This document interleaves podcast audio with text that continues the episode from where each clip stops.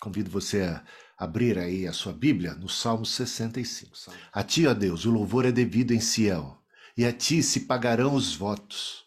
Ó tu que escutas a oração, a ti virão todas as pessoas por causa de suas iniquidades. Se prevalecem as nossas transgressões, tu as perdoas.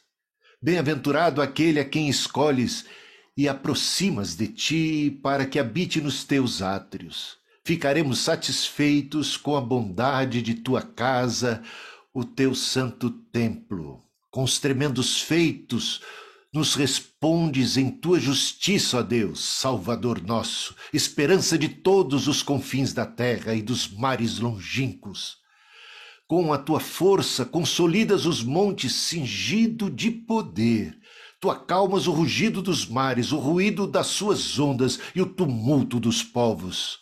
Os que habitam nos confins da terra temem os teus sinais. Os que vêm do Oriente e do Ocidente, tu os fazes exultar de júbilo. Tu visitas a terra e as rega, e a regas. Tu a enriqueces grandemente. Os ribeiros de Deus são abundantes de águas. Provês o cereal, porque para isso preparas a terra, regando-lhe os sulcos e desmanchando os torrões. Tu a amoleces com chuviscos e lhe abençoas a produção. Coroas, coroas o ano da tua bondade, as tuas pegadas destilam fartura, destilam sobre as pastagens do deserto e de júbilo se revestem as colinas, os campos se cobrem de rebanhos e os vales se enchem de espigas, exultam de alegria e cantam, exultam de alegria e cantam. Que salmo é esse, hein? Acompanhe aqui comigo uma reflexão a respeito de um salmo tremendo, salmo que é atribuído a Davi, um salmo de gratidão. Você repara bem aí, é um salmo de expressão de louvor a Deus. Louvor a Deus porque Ele é Salvador, porque Ele perdoa os pecados, porque Ele ouve a oração, porque ele escuta. Louvor a Deus porque ele é criador. E louvor a Deus porque ele é sustentador da criação. Louvor a Deus porque ele é generoso, ele é bondoso. Porque ele, os seus ribeiros, Deus faz chover sobre a terra. Deus derrama água, a água que vai ser tão benéfica para a agricultura para nosso alimento, é o cuidado de Deus.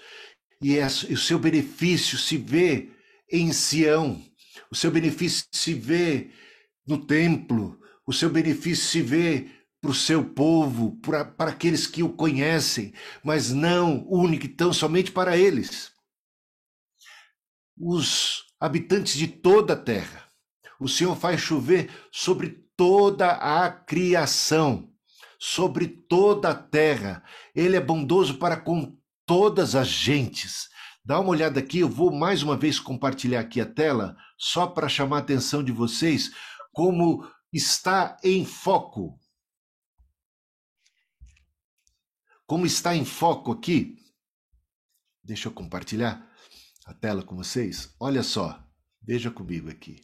Como está em foco a a bênção de Deus para todas as famílias da terra, para todos os povos. Começa já de cara aqui, falando: a ti virão todas as pessoas. Eu coloquei até uma exclamação aqui, para você observar bem, para chamar atenção para isso. Ó. A ti virão todas as pessoas, todas as gentes. E aqui, mais uma vez, no versículo 5: Deus é Salvador nosso, esperança de todos os confins da terra. Na sequência, e dos mares longínquos. Mais abaixo, versículo 8: Os que habitam nos confins da terra e temem os teus sinais, os que vêm do Oriente e do Ocidente. Olha quanta ênfase. Versículo 9: Tu visitas a terra tu visitas a terra. E a gente observa bem aqui que, embora, chama a atenção de vocês aqui para o versículo 1. Versículo 1. A ti, ó Deus, o louvor é devido em Sião. Embora comece falando dessa perspectiva do povo judeu, do povo hebreu em Sião, onde se tem ali, se tinha ali o templo, o tabernáculo, o templo de Deus. Repare bem que a vocação original de Abraão era ser um veículo, um canal de bênção para todas as famílias da terra. Em ti, ó Abraão, serão benditas todas as famílias da terra. Uma vocação missionária que o povo judeu repetidas vezes negligenciou. Infelizmente, ao longo de todas as páginas do Antigo Testamento, desde o chamamento de Abraão, se vê negligência desta vocação, desta vocação missionária. Mas os profetas eram levantados por Deus. De quando em quando Deus vinha e falava e exortava. E aqui nós temos, neste salmo, uma profecia. Nesse salmo, uma profecia de que a bênção de Deus, que essa vocação de Abraão teria sim cumprimento. Porque Deus prometeu que Abraão seria o veículo, canal que da sua descendência surtiria a bênção para todas as famílias da terra. E havia ali um descendente em especial, o Cristo o Filho de Deus, o descendente de Abraão, que cumpre esta promessa, esta vocação, e nele a luz para todos os povos, para todas as nações, a salvação para todas as gentes. Sião, aqui, representa esse lugar onde o templo está. E da perspectiva já do Novo Testamento, da perspectiva do Novo Testamento, quando o templo em Jerusalém existia, é que a, o cumprimento desta profecia se daria num templo não constituído por mãos humanas, num templo da a respeito do qual aquele templo de Jerusalém, aquele edifício construído por mãos humanas, era símbolo. Era como uma figura de linguagem do verdadeiro, do maior, do tremendo templo que Deus constituiu. O tabernáculo caído da casa de Israel, conforme a profecia de Amós, seria reconstruído e em Atos dos Apóstolos, capítulo 15, nós lemos ali que a reconstrução desse tabernáculo caído da casa de Israel se deu com a igreja de nosso Senhor Jesus Cristo, que congrega em si todos os povos. A parede de separação que havia entre judeus e gentios caiu em Cristo Jesus. E sobre o fundamento dos profetas do Antigo Testamento e dos apóstolos do Novo, Deus edificou um novo tabernáculo, um templo com pedras vivas. Você, uma pedra viva desse tabernáculo Disse Estevão no seu discurso: Deus não habita em templos construídos por mãos humanas, mas onde dois ou mais estão reunidos em seu nome, a igreja edificada, ela torna-se a casa de Deus, casa de oração para todos os povos. Casa de oração para todos os povos.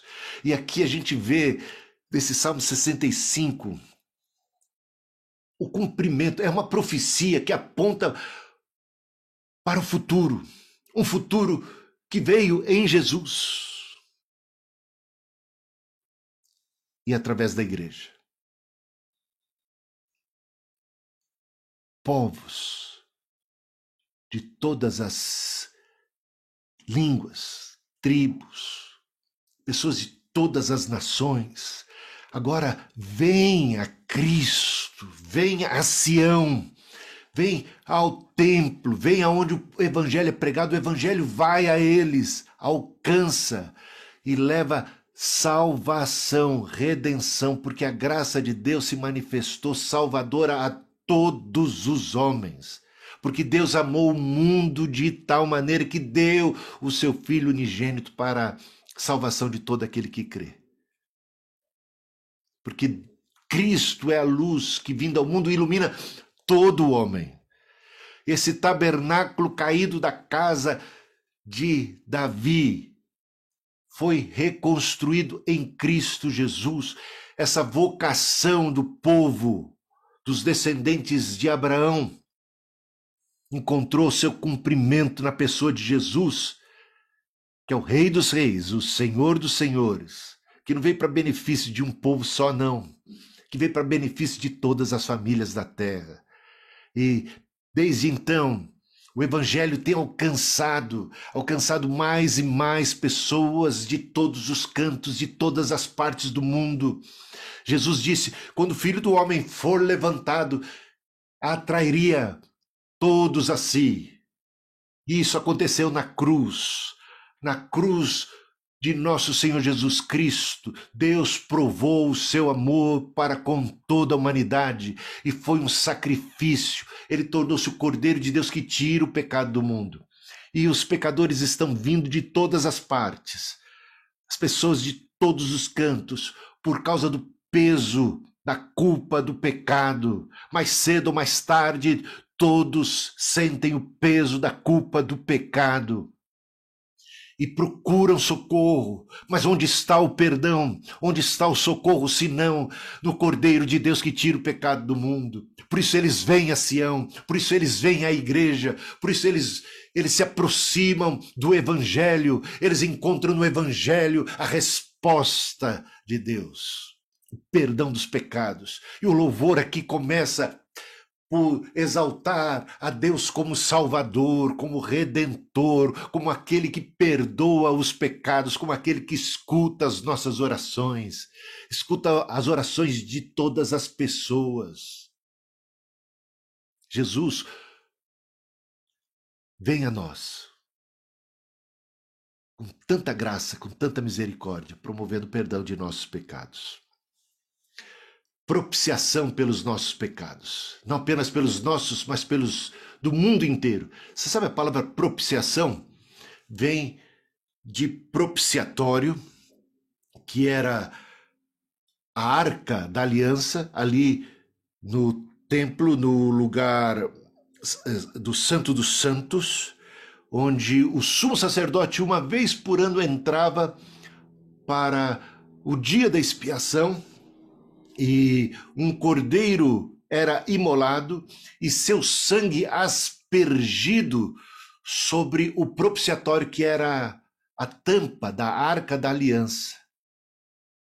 E este ato de derramar o sangue sobre o propiciatório era o ato de cobrir os nossos pecados, cobrir os pecados do povo aplacar a ira, o justo juízo de Deus, a condenação que era certa sobre os pecadores, que agora encontravam perdão, um perdão cabal.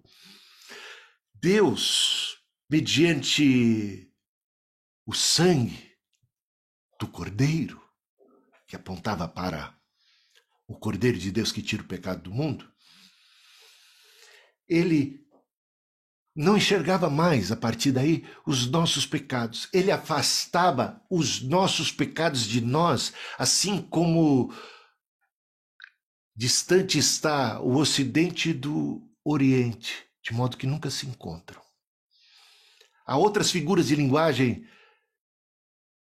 nas Escrituras Sagradas, falando a respeito deste perdão, como colocar os nossos pecados no fundo do oceano, no fundo dos mares, no mais profundo deles. E tem uma plaquinha lá em cima dizendo assim: proibido pescar. O diabo, o acusador, sempre quer trazer à nossa mente a culpa do pecado, mas Jesus fez propiciação pelos nossos pecados. O seu sangue derramado cancelou, anulou nenhuma condenação há para os que estão em Cristo Jesus. E algo tremendo se encontra aqui. Se prevalecem, veja o versículo 3. Se prevalecem as nossas transgressões, tu as perdoas. Se prevalecem as nossas transgressões, tu as perdoas. Deus é um Deus perdoador, ele tem prazer na misericórdia. Miqueias diz isso, o profeta Miqueias declara isso. Veja só, Miqueias. Opa. Miqueias 7:18. Quem é semelhante a ti, ó Deus, que perdoas a iniquidade e te esqueces da transgressão do remanescente da tua herança? O Senhor não retém a sua ira para sempre, porque tem prazer na misericórdia. Deus tem prazer em perdoar. Ele tem prazer na misericórdia, ele é gracioso, ele é bondoso, ele tem prazer em te perdoar. Se confessarmos os nossos pecados, Deus é fiel e justo para nos perdoar os pecados e nos purificar de toda a injustiça. Nenhuma condenação há para os que estão em Cristo Jesus, justificados, pois pela fé temos paz para com Deus, reconciliados, apaziguados propiciação pelos nossos pecados, mas não apenas pelos nossos, pelos do mundo inteiro. Por isso as pessoas de todas as partes, de todos os povos, vêm a Cristo, vêm ao Cordeiro de Deus, que tira o pecado do mundo. Não obstante o tamanho das suas transgressões. O ladrão na cruz, lembra? Um deles olha para Cristo e reconhece a sua culpa. Diz até para o que está do seu lado, diz assim: Nós merecemos, nós fizemos por merecer estar aqui, mas este nada fez. Depois se volta para Cristo e diz: Lembra-te de mim quando entrares no teu reino. Volta-se para Cristo, olhando para Ele com esperança reconhecendo nele inocência, reconhecendo nele poder, algo especial. Tu és o rei, tu tens um reino, um reino eterno.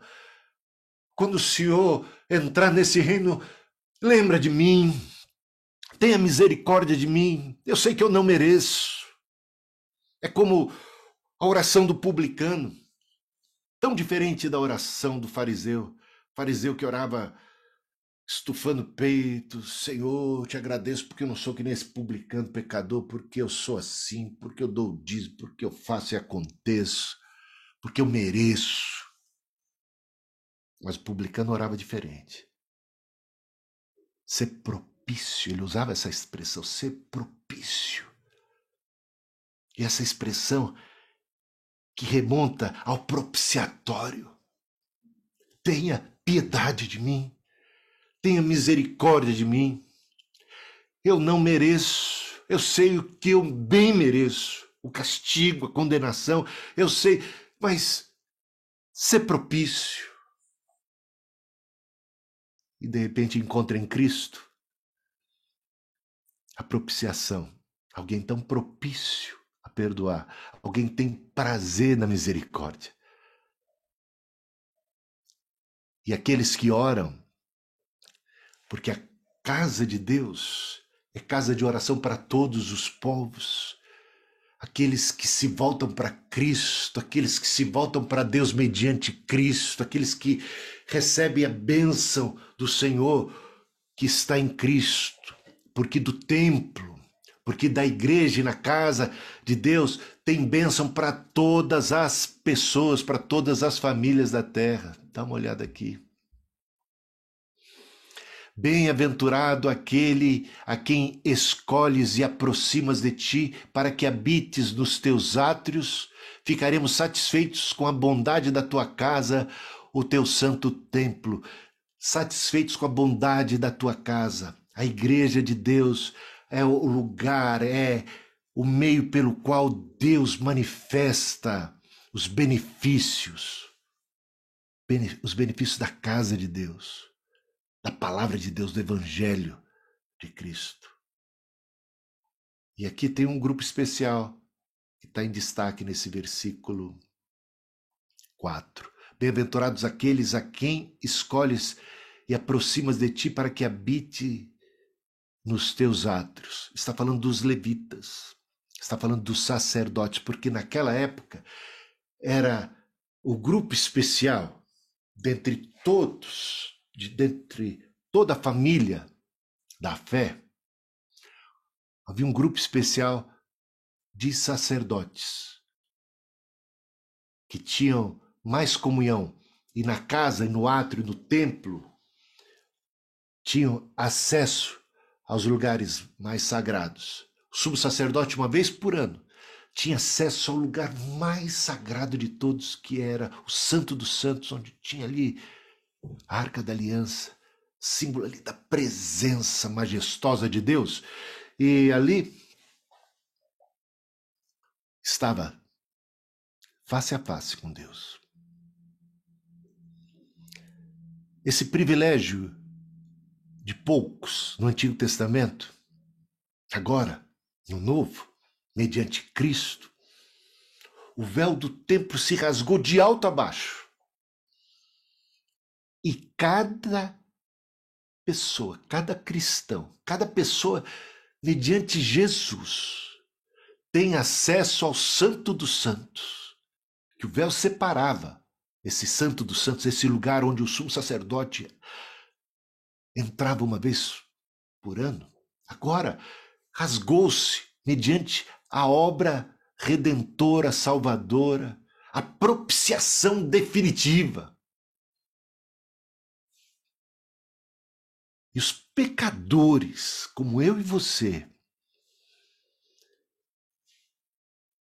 pessoas que, pelas suas próprias obras, são indignas de estarem na presença de Deus. Ai de mim, disse Isaías, o profeta, que diante de Deus se viu sucumbindo por causa dos seus pecados. Sou um pecador, um homem de lábios impuros que habita no meio de um povo de impuros lábios e de repente me vejo diante de Deus, ai de mim, mas o Senhor fez propiciação pelos pecados de Isaías e de repente Isaías é visto em pé diante de Deus, porque do altar um anjo tirou uma brasa viva que purificou os lábios, que perdoou e cancelou os pecados e a culpa de Isaías. Isso aponta para o Calvário para a cruz e o véu do templo se rasgou e de repente nós, como Isaías, um dia esteve no Santo dos Santos, no lugar tremendo da presença de Deus, não não somos consumidos por sua santidade e majestade, por sua glória, podemos permanecer vivos em pé, porque somos redimidos, perdoados, porque Cristo fez propiciação temos acesso pela fé. Então, esse grupo limitado, especialíssimo do Antigo Testamento, agora é benefício de todos nós. Todos nós temos acesso pela fé, pelo véu, o novo e vivo caminho que Jesus, que Deus abriu por meio de Jesus, a presença sagrada de Deus, nenhuma condenação, um perdão. E isso não é para nós, isso é para todos os povos. Veja a importância da pregação do Evangelho, de levar as boas novas de que, mediante Jesus, a perdão de pecados, a reconciliação, a paz com Deus. e podemos ser agora um reino de sacerdotes. Você é sacerdote, você não precisa de um sacerdote. Você pode falar com Deus diretamente. Você pode buscar a face de Deus mediante Jesus Cristo. Esse sim, o supremo sacerdote que temos, o único mediador que temos entre Deus e os homens. Que privilégio, que coisa tremenda nós temos aqui. Veja só esse texto, quanta riqueza. E depois que ele fala de Deus como Salvador, e o louva como perdoador de, dos pecados, como redentor, como aquele que ouve a nossa oração, repara bem que a resposta de Deus não é apenas em termos espirituais, não é apenas para benefício da alma, Deus não responde apenas perdoando os seus pecados. Por mais maravilhoso que isso seja, isso não limita e não restringe a ação de Deus, as respostas às nossas orações, elas elas vão muito além disto. Deus responde de maneira poderosa com grandes feitos na natureza, grandes feitos na história. Quando a gente lê Apocalipse capítulo 8, ali fala das orações dos santos, que são colocadas diante de Deus e o anjo pega elas e, e as mistura com fogo na presença de Deus e lança sobre a terra. E grandes feitos de justiça de Deus são iniciados em resposta às orações dos santos. O poder da oração de um justo tem muito poder em seus efeitos, muito poder. Abala a terra, muda a história. E a gente vai ver agora uma exaltação do poder, um louvor ao poder de Deus que respondeu às nossas orações, que mexeu, que moveu céus e terra. É isso que a gente vê a partir aqui do versículo 5. Com tremendos feitos, tremendos feitos, nos respondes em tua justiça. Ó Deus Salvador nosso, esperança não apenas nossa, mas dos confins da terra. Meus irmãos, pessoas que hoje não têm aquele conhecimento de Deus tão claro como nós temos, mas eles têm uma esperança uma esperança na justiça, uma esperança, ainda que eles não conheçam a Cristo como nós conhecemos, eles almejam, almejam que Deus, que Deus manifeste justiça, que Deus faça justiça. Eles clamam pela justiça, eles têm uma esperança, os confins da terra, os confins da terra, e Deus tem compaixão dos povos. Deus envia os seus profetas aos povos, enviou Jonas a Nínive e nos envia a fazer discípulos de todas as nações, dos mares longínquos. Com a tua força consolidas os montes, cingido de poder.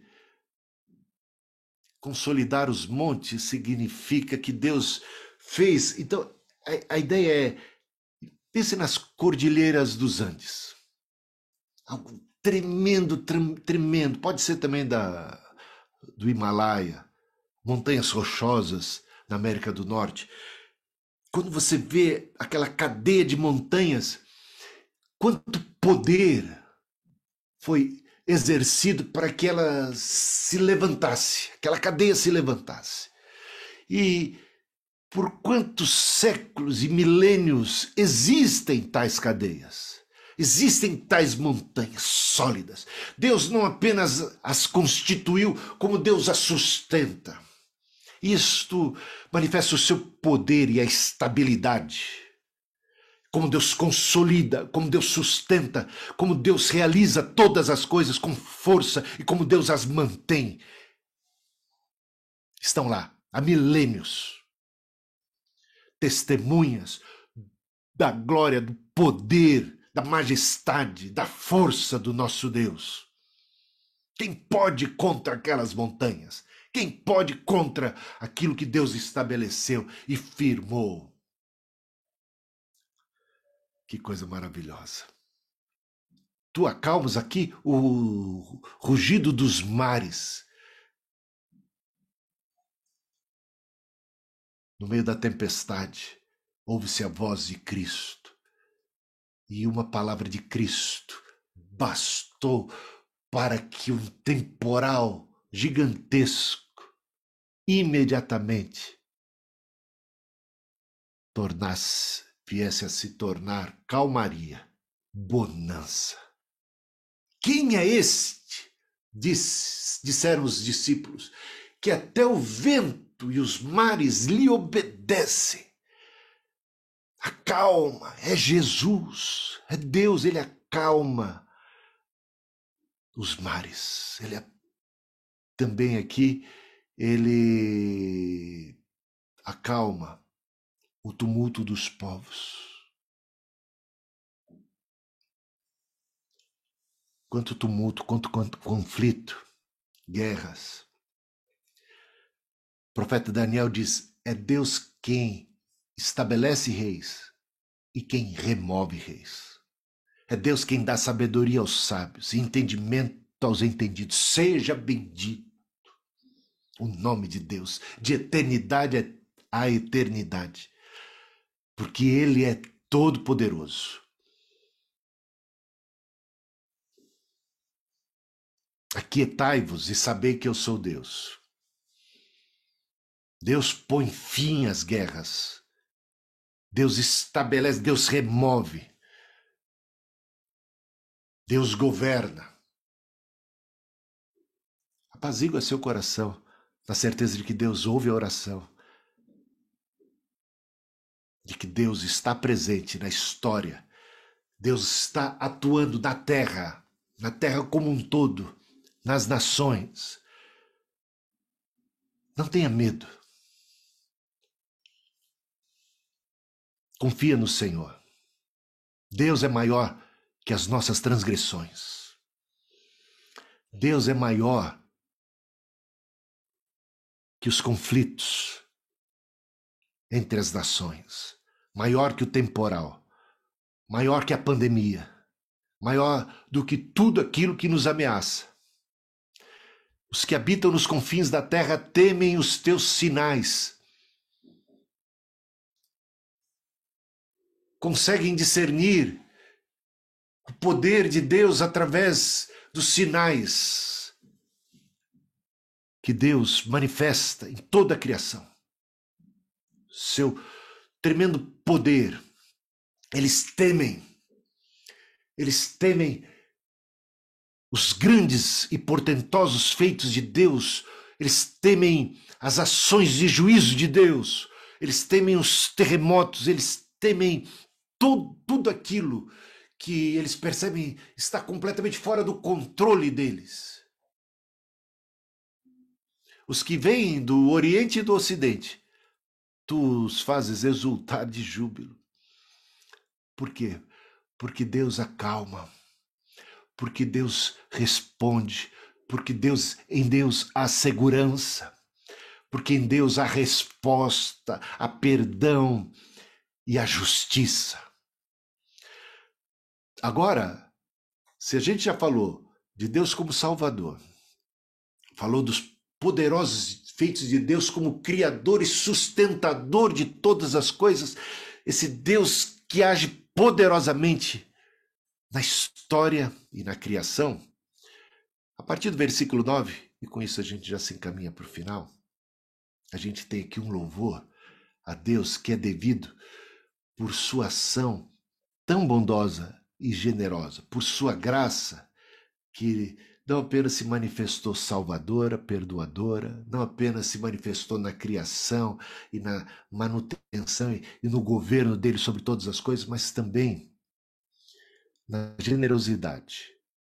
Não é o fato apenas de Deus ter misericórdia de nós e nos livrar da condenação que nós merecíamos, de nos conceder o perdão dos pecados. Temos aqui agora que Deus não apenas não nos dá o mal que a gente merecia, o castigo que a gente bem merecia, ele vai muito além de nos livrar, por sua misericórdia, da condenação que era certa sobre nós. Agora ele derrama bênçãos, bênçãos sobre bênçãos, graça sobre graça. Ele mostra, ele manifesta sua bondade, sua generosidade, sua provisão, seu cuidado para com todas as pessoas. As misericórdias e as graças de Deus estão sobre todas as suas obras. Tu visitas a terra, a terra inteira, não uma porção da terra, não apenas uma, uma fração do planeta, mas a terra como um todo e a regas. Tu a enriqueces grandemente Olha a bondade de Deus aí. Os ribeiros de Deus, aí falando das chuvas que vêm dos céus, são abundantes de águas, provês o cereal. E aí, quem comeu um pãozinho hoje de manhã? Um cereal mesmo, né? Tomou um café, bebeu um café com leite, ou um chá. Bondade de Deus. Deus fez chover sobre a terra. Deus deu condições para que a terra pudesse ser cultivada. Deus. E aí a gente é agradecido. Obrigado, Jesus. Obrigado, Pai. Tanta bondade tanto cuidado, tanta provisão. Eu posso beber um copo d'água. A primeira coisa que fiz hoje foi beber um copo d'água quando acordei. Da onde vem a água? Senão dos ribeiros de Deus. Dos ribeiros de Deus. Por amor a mim e a você. Permite, chove sobre toda a terra, sobre todos os povos. Por isso, a Deus convém o louvor. Gente, olha que lindo que é isto. Porque para isso preparas a terra, regando-lhe os sulcos e desmanchando os torrões, tu amoleces com chuviscos e lhe abençoas a produção. Como dependemos de Deus para a agricultura, não é mesmo? e para tudo mais. Porque aí, a partir disso, também temos o alimento do gado. Coroas o ano da tua bondade. Agora, que frase é essa? As tuas pegadas destilam fartura. Já parou para pensar que Deus visita a terra e Deus caminha? Porque essa é a figura de linguagem. Deus visita a terra caminha pela terra e por onde Deus passa, por onde passam as pegadas, as pisadas de Deus, a fartura. A fartura. A fartura de pão, de água, generosidade de Deus. Então é bom seguir ao Senhor, porque por onde Ele passa há fartura. Há um rastro de onde destilam bênçãos, fartura, colheita, colheita.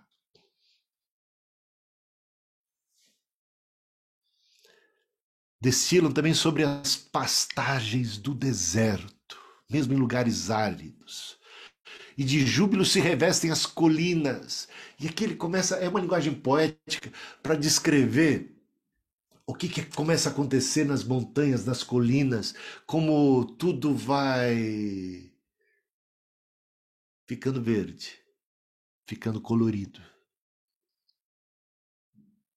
As plantas, as flores, as árvores frutíferas, o cereal, tudo começa a florescer por onde Deus passa.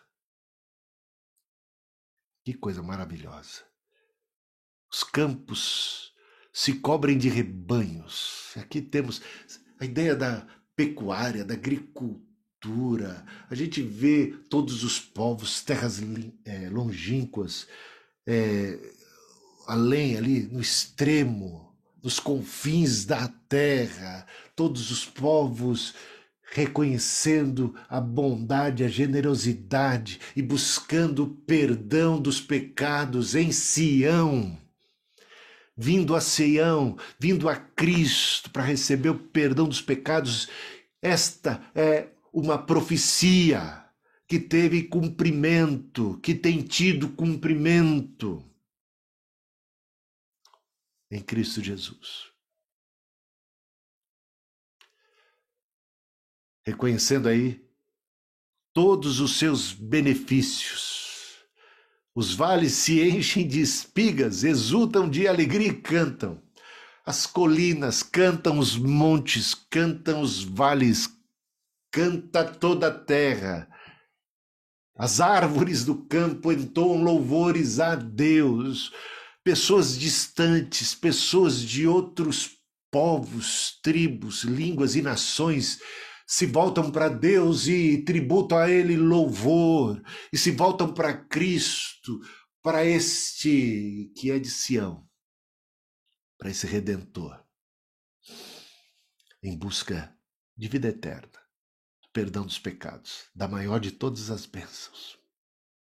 E em Cristo, somos abençoados com toda sorte de bênçãos e graças espirituais. Que texto maravilhoso esse!